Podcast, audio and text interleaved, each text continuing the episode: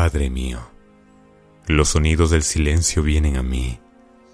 En medio de la soledad, me acerco humildemente, suplicando que escuches mis plegarias, Dios mío. Aquí, donde solo estoy yo, dispuesto a escucharte y platicar contigo, Señor.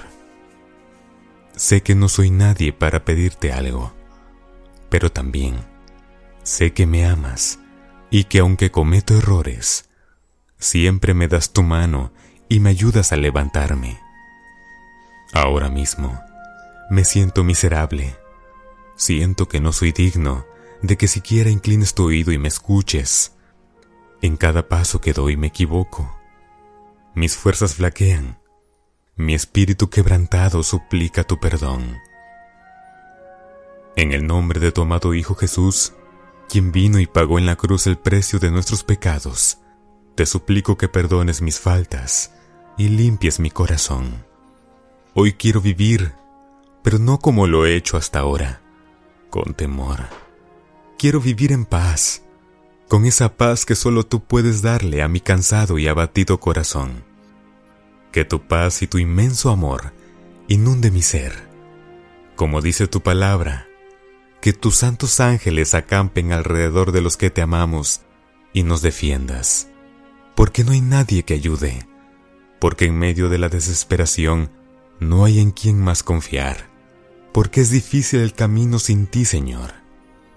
Ven y sana mi alma, para que pueda despejar mi mente y poder ver la luz que ilumina mi camino cada día.